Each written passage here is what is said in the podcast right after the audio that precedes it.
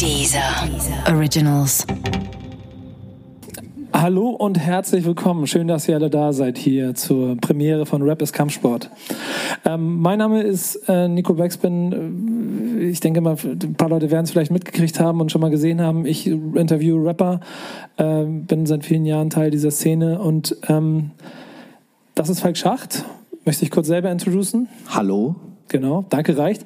Wir beide, wir, wir beide kennen uns schon seit so vielen Jahren und äh, wir freuen uns wirklich wie kleine Kinder darauf, dass wir jetzt an diesem Punkt sind, dass wir gemeinsam das machen können, was wir so lieben, über Rap reden. Also man muss dazu wissen, dass ich äh, die Backspin-Redaktion seit, äh, weil ich wohne in der Nähe, seit äh, Jahren immer wieder besuche und dann unterhält man sich. Und tatsächlich hatten wir, glaube ich, vor fünf Jahren auch schon mal, wir haben sogar mal einen Podcast aufgezeichnet, ja. da gab's das so noch gar nicht. Genau. Als Phänomen. Und äh, wir, wir waren unterhalten. Die ersten in Wirklichkeit. Ja, Nee, Flair. Aber ähm, wir, haben uns, wir haben uns äh, immer unterhalten und gedacht, okay, wäre vielleicht mal interessant für die Nachwelt zu dokumentieren. Und jetzt passiert es. Also Deswegen sind wir tatsächlich sehr glücklich darüber. Der Titel ist Programm, Rap ist Kampfsport und das gilt von innen wie von außen. Denn ähm, auch wir haben mit Rap viele Kämpfe ausgetragen für uns selber im tiefen Kern, im Inneren, aber auch nach außen oder wurden schon auch von außen angegriffen. Falk hat viele Kämpfe für Deutschrap mit anderen Menschen draußen öffentlich ausgetragen. Bin ich dir sehr dankbar übrigens dafür, dass ich das nicht immer machen musste. Ja, dafür habe ich ja auch den Spitznamen Hip-Hop-Lobbyist bekommen. Aber wir haben, wir haben jetzt die Möglichkeit, gemeinsam über das zu reden, was wir gut finden und vor allen Dingen, und das ist vielleicht der Unterschied und das ist auch der Grund, warum wir uns freuen, dass wir es gemeinsam machen können, dass dieser als Partner Lust hat, es mit uns zu machen und wir den Raum dafür kriegen, ähm, nicht den schnellen Weg zu gehen, also nicht darüber nachzudenken, was ist jetzt der aktuelle Trend, was ist der Hype, warum sagt der Rapper jetzt das, warum wird, wird da nicht kritisch hinterfragt, sondern wir wollen es im Ganzen betrachten. Wir beide haben ein paar Jahre Erfahrung und wollen die ins Boot bringen und wollen Kontext erstellen zwischen Dingen, die damals passiert sind, die heute passiert sind, die vielleicht Dinge erklären, warum jetzt Dinge so sind, weil sie aus damals erwachsen sind und das ist so ein bisschen die Basis von dem Format, was wir machen werden. Es gibt ein Schallplattendigger, der äh, innerhalb der Schallplattensammler und Hip-Hop-Szene sehr bekannt ist, Scheme Richards. Und der hat vor drei Tagen auf Twitter folgenden Post abgesetzt. Er hat geschrieben, Don't wait for people to recognize how dope you are. Kick in their fucking door and show them how dope you are. Und das ist tatsächlich in diesem Satz die komplette Kernessenz äh, runtergebrochen, was eigentlich die Hip-Hop-Kultur ist. Weil genau darum geht es, nämlich äh, man steht vor dem Haus, man ist nicht eingeladen und äh, das ist das Grundgefühl von Hip-Hop von Anfang an gewesen. Man möchte dabei sein und diese Geschichte zieht sich tatsächlich auch durch die 80er durch, das heißt Run DMC, da gibt's Videos, wo die dann die Tür von der Rock'n'Roll Hall of Fame eintreten, um dabei zu sein. Äh, Public Enemies erstes Album heißt Yo Bum Rush the Show, das heißt stürme die Show, geh da einfach rein und sei einfach da. Deutschrapper haben Award-Verleihungen gestürmt und haben gesagt, wir kriegen keine Auszeichnung, dann holen wir sie uns einfach, wir übernehmen das Ganze und damit entstehen ja auch immer Kontroversen. Man weiß nie ganz genau, wie meint der Künstler das und, und bin ich jetzt empört darüber, was er macht oder genau, verstehe nämlich, ich, was er macht? Das ist nämlich der entscheidende Punkt. Ähm, wenn ich diese Tür eingetreten habe und dann auf der Party bin, was mache ich denn dann? Das heißt, Deutschrap hat jetzt sozusagen 30 Jahre darum gekämpft, auf der Party zu sein, hat die Tür jetzt endgültig eingetreten. Man hat es schon mal Ende der 90er so ein bisschen, aber dann wurde man so halb wieder rausgeschoben. Äh, jetzt ist man so drin und die Tür ist kaputt und was macht man jetzt? Weil man hat da ja so einen Gastgeber und der sagt, ey, meine Tür ist kaputt, was willst du, Bastard eigentlich? Geh mal weg. Und wie kann man, wenn man, wenn man denen also zeigen soll, dass man dope ist, wie sollen die das erkennen? Erstmal haben die ja gar kein Interesse und dann wissen die ja auch gar nicht, worum es geht. Und das ist genau der aktuelle äh, Zustand, in dem wir uns befinden. Das heißt, die Gesellschaft guckt auf Hip-Hop in weiten Teilen und versteht nicht, warum die so böse sind. Warum können die denn nicht klingeln? So, haben die keine Manieren? Sind die nicht gut erzogen worden? Ganz ehrlich, ich führe sehr viele Gespräche darüber in der Vergangenheit, unheimlich heute noch mehr. Und wenn draußen Dinge passieren, die ihr alle mitbekommt, und das ist nicht erst seit jetzt, seit, seit, seit ein paar Jahren so oder seit zwei Jahren, wenn Straßenrapper laut werden oder wenn an anderer Stelle irgendwie Dinge passieren, die moralisch verwerflich sind, dann haben wir diesen, diesen Kampf und diesen Zwist damit aus Deutschrap heraus und damit im Prinzip aus der ganzen Kultur schon viele, viele Jahre führen wir den. Und es ist ja auch immer ein schwieriger Weg, da, da durchzukommen, um es richtig einordnen einordnen zu können. Aber es wird oft von nur einer Seite geguckt. Und wir beide wollen halt versuchen und dafür zu sorgen, um zu verstehen, wo kommt das eigentlich alles her? Und das heißt, wir gehen vielleicht auch in manchen Situationen mal ganz bis zu dem Ursprung und unterhalten uns mal darüber, wo eigentlich Deutschrap herkommt und was war eigentlich das erste?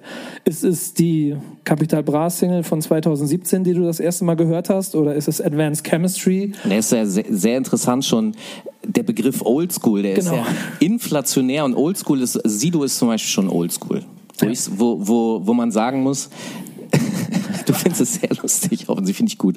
Ähm, warum ist der schon Oldschool? Das ist ja, Oldschool ist eigentlich ein geprägter Begriff äh, von Anfang der 80er Jahre, nämlich als Run DMC ins Spiel gekommen sind. Da haben sich Grandmaster Flash und Melly Mel aufgeregt und gesagt, was sind das denn für Leute? Und dann wurde halt gesagt, okay, die sind jetzt New School, um sich eben abzutrennen. Und wir sind Oldschool. Und deswegen ist New School eigentlich eine feste zeitliche, wenn man den Begriff benutzen will, Prägung. Und wie viel, wie oft habt ihr schon gehört, ja, ja, das ist, oh, das ist gerade mal drei Jahre alt oder so, ja, der, das ist Oldschool. Nein, das ist nicht Oldschool, das ist drei Jahre alt. Außerdem könnte man sich angewöhnen, das habe ich auch gemacht, dass man 90er Sachen zum Beispiel auch nicht einfach als Oldschool abtut, weil alt ist leider in unseren Gesellschaften auch so ein negativ geprägter Begriff. Ich, ich rede immer von Classic ist viel respektvoller. Klingt besser, finde ich ja. auch, wirklich. Einer der Classics, mit denen ich groß geworden bin, ich bin 77er Jahrgang und das ist auch so der Einstieg, sind so ein bisschen die Dinge rund um Fantastische Vier, erstes Album, zweites Album, Advanced Chemistry, äh, Fremd im eigenen Land, das sind Dinge, ich weiß nicht, ob irgendjemand von euch das mitgekriegt hat, aber dann ein kleines Nicken kriege ich, genau, sehr gut. Und das ist mein Einstieg und damit denke ich mir, okay, ich habe Deutschrap an der Stelle von Anfang an mitgemacht und dann treffe ich Falk Schacht und dann sagt der, Nico, nee, warte, ich habe da irgendwas von, was war, von 1980. Genau. Also äh, ich beschäftige mich sehr intensiv damit, äh, wie Rap, Hip-Hop nach Deutschland gekommen ist und wie es seine Spur hier in der Gesellschaft hinterlassen hat, um zu verstehen, was das wiederum für Auswirkungen hatte. Und ähm, ich habe eine Liste angefertigt, die, die ist jetzt bei knapp 600 Titeln aus den 80ern, die sozusagen Hip-Hop sind. Ganz am Anfang 1980 gibt es natürlich Sachen, die äh, auch schon passiert sind, nicht so viele. Und da gibt es natürlich immer die Frage, wer war denn jetzt der erste deutsche Rapper oder Rap-Song? Und ich gehe davon aus, dass dem einen oder anderen schon mal dieser Song, den wir jetzt hören werden, untergekommen ist. Eventuell kennt ihr auch die Personen, die wir jetzt gleich betrachten werden. Viel Spaß. Ne gute Disco-Mann, so dann und wann, da bin ich immer dabei. Schau die Girls mir an auf der Rollerbahn, das gibt mir einen Bomben-Drive. Ich sag Bam, Shubidua, suck it to me, baby, I need you by my side. Und der Shubidua, ababab, Shua ist Musik der neuen Zeit. Kein Honky-Tonk, kein Geigensound, ein Knaller muss es sein. Ja, Mann. Bei gutem Rock, bei Rock'n'Roll, da passt auch Maffei rein. Yeah. Ja, habt ihr das verstanden? Also bei gutem Rock kommt auch Maffei rein. Das war vor Tabaluga, glaube ich, bevor er Tabaluga erfunden hat. Das war schon ein Diss, ne? Das war auch bevor er bei den Rolling Stones ausgebuht wurde, aber egal. Ich muss ganz ehrlich sagen, ja. wenn das mein Einstieg gewesen wäre, dann würde ich heute jetzt nicht hier sitzen. Aber du hättest einen Bombendrive. Und äh, also so, weißt du, äh, bei so einer Disco-Mann, also das ist, es ist schon, das ist schon nice. Muss man schon. Der Flow ist nicht schlecht. Komm. Ja, aber das ist schon, das ist schon Fremdscham. Ja, er oder? braucht einen Ghostwriter, aber, aber äh, er, er kann schon halbwegs flowen. Je, eine Person, die besser float, und wir haben ja auch äh, Gender Equality äh, äh, Sachen natürlich zu respektieren. Äh, jemand, der besser float, ist diese junge Dame. Ihr könnt schon mal gucken, das ist Cora und die Popspatzen. Ich hab nichts gegen Montag, aber schulfrei muss er sein. Keine Chance, ich weiß, ich muss duschen, Frühstück, dann zum Bus.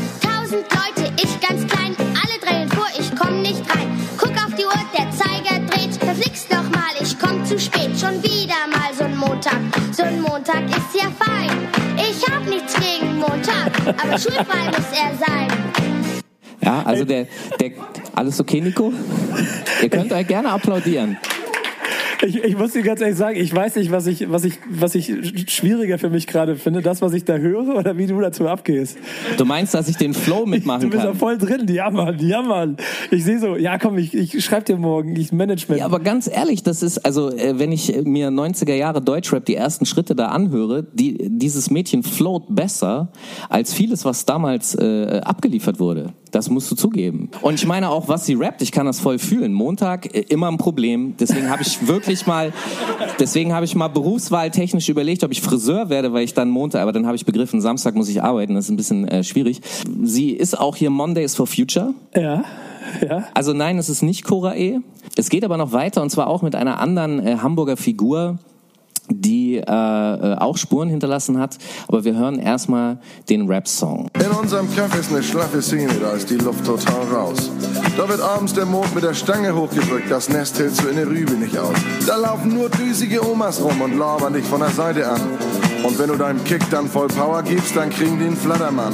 Ich habe so viele Fragen dabei, aber die, die, eine, die kommt, das ist dann vielleicht auch wieder ein bisschen die Brücke dazu, was wir vorhaben. Wir, wir wollen in, in, den, in den einzelnen Folgen dann hier viel mehr ins Detail gehen, um darüber, darüber, uns darüber klar zu werden, was ist das, wo kommt das her und warum ist das so. Und äh, viele Rap-Künstler, die ihr kennenlernt, die haben eine Intention quasi aus, aus Vergangenheit, dass sie irgendwie sich ausdrücken wollen, Kunst äh, als, als Gegenentwurf zu dem Mainstream hatten. Das sind alles Leute, die es im Prinzip gemacht haben, weil sie ja schnelle Geld verdienen wollten, oder? Oh, das weiß ich nicht. Also Willem zum Beispiel ist so eine Figur aus Hamburg, der hat hier in der Villa Kunterbund gewohnt mit Otto Walkes, Marius Müller-Westernhagen und äh, Udo Lindenberg. Also ähm, das ist wie gesagt eine nicht uninteressante Figur und äh, auf gewisse Art und Weise nimmt er ja auch Nordisch by Nature vorweg. Ja, der, der Rhythmus, auch was er erzählt, da war Polizeikritik drin, da war Gesellschaftskritik drin, äh, äh, Gentrifizierungssachen und so weiter. Also das, das ist da schon angelegt bei aller amüsanten Lächerlichkeit, die man da so mitnimmt. Und das, was ihr jetzt alle gespürt habt, die Cringiness, ja, das ist wiederum zum Beispiel ein entscheidender Punkt gewesen, warum die Hip-Hop-Szene in Deutschland dieses ernst gemeint haben. Ja? Also die, die sich selber gesagt haben, wir sind Rapper, warum die auf Englisch angefangen haben zu rappen. Weil ihr, für euch muss das doch total absurd sein, wenn heute Kids anfangen zu rappen, ist alles auf Deutsch. Lil Shrimp, alles auf Deutsch.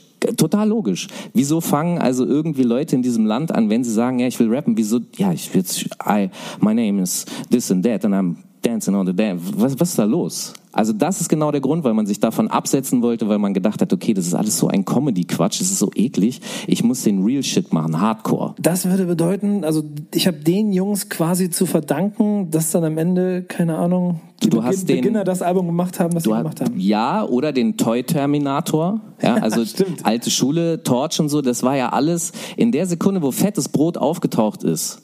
Haben die sich ja aufgeregt. Die haben die dann in eine Fernsehsendung bei Viva eingeladen, Freestyle, und haben die gegrillt. Tobi und Bo haben die gegrillt. Weil ihr verarscht Rap. Ihr seid, ihr, seid Clowns des Hip-Hop. Die haben gesagt, ihr nehmt den Hip-Hop-Begriff und dreht ihn um. Was haben Tobi und Bo gemacht? Die haben die Zeile gesampelt und haben dann dahinter gesagt, Popi.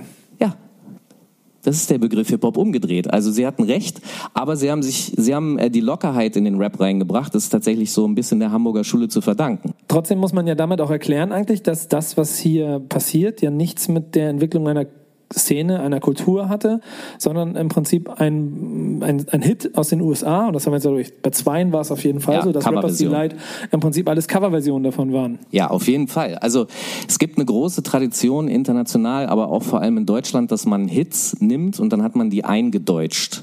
Und äh, das, was wir mit Thomas Gottschalk ge ge gesehen und gehört haben, ist tatsächlich genau in dieser Tradition. Das gibt's heute nicht mehr so. Man möchte sozusagen seine eigenen Hits machen und teilweise fängt es ja inzwischen an, dass ausländische Rapper äh, deutsche Rap-Hits covern und äh, äh, nachmachen in ihrer Landessprache. Aber das ist aus dieser Tradition heraus. Würdest du sagen, sind das die Quellen, die man mit beachten muss, wenn man wissen will, wo es herkommt? Naja, du sitzt ja jetzt hier und äh, setzt dich damit auseinander. Ich gebe dir sozusagen die Essenz, weil ich habe ja, ich habe 600 Tracks durchgehört und äh, äh, naja, ich gebe dir halt das, was das Wichtigste ist, weil es gibt natürlich auch viel äh, Kram, den man jetzt nicht zwingend braucht. Aber anhand dieser Sachen kann man eben Sachen erklären und verstehen, weil diese, wie gesagt, die Humorlosigkeit der 90er Rap-Szene am Anfang entsteht dadurch und dann kommen die Jüngeren rein, und das waren dann zum Beispiel die Beginner, auch, die haben zum Beispiel genau das Gleichgewicht gehalten. Das heißt, äh, zwischen der Hardcore-Szene, wie sie sich selbst gesehen hat, und dann sowas wie fettes Brot, dazwischen würde ich jetzt zum Beispiel die Beginner reinpacken, die waren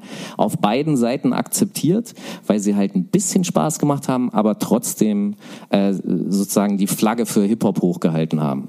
Das ist so ein bisschen Ursprungsarbeit, was wir sicherlich auch nochmal versuchen können, ein bisschen so det detaillierter zu machen, um vielleicht auch noch bessere Brücken in die Neuzeit zu schlagen. Natürlich gibt es 100 Themen, die man bearbeiten kann. Wir sitzen da seit fast 15 Jahren zusammen und reden uns gegenseitig die Köpfe heiß. Das werden wir jetzt für euch machen, öffentlich. Äh, Es wird natürlich auch immer so sein, dass wir Austausch haben wollen. Das heißt, wenn ihr dabei sein wollt, wenn ihr zuhören wollt, gebt uns Feedback, seid dabei und äh, hört zu bei Rap ist Kampfsport. mit Schickt Nico mir, Falk.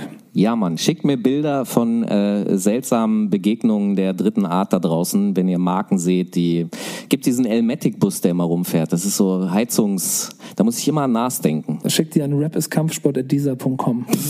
Habe ich jetzt mal eröffnet. Nee, darf ich doch nicht. Nee. Dann schickt, dann schickt es an Falk Schacht irgendwo auf irgendwelchen Plattformen. Ed Falk Schacht auf Twitter gerne. Ed Falk Schacht. Vielen, vielen Dank, dass ihr dabei wart und ich hoffe, ihr werdet irgendwann noch zuhören, wenn wir Rap ist Kampfsport machen. Bis dahin. 抢